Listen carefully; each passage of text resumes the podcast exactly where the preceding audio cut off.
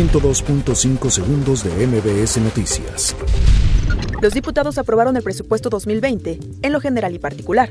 Se envía al Ejecutivo Federal.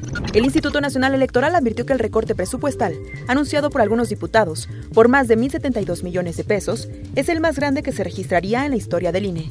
El líder nacional del PRI, Alejandro Moreno, convocó al priismo a un gran acuerdo nacional respecto al papel que desempeñará el partido en el actual escenario complejo que vive el país.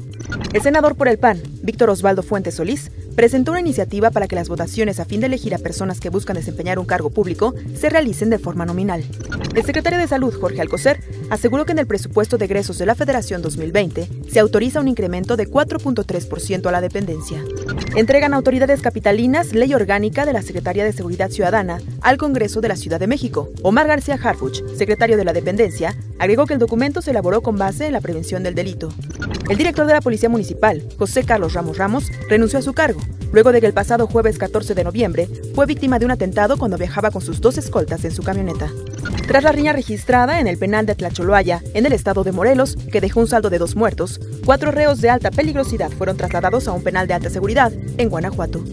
Expertos instaron a las autoridades de México a tomar medidas ante los cigarrillos electrónicos, tras reportarse la primera muerte asociada a su consumo en el país.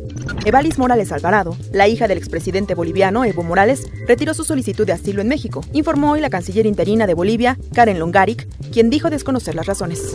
102.5 segundos de MBS Noticias.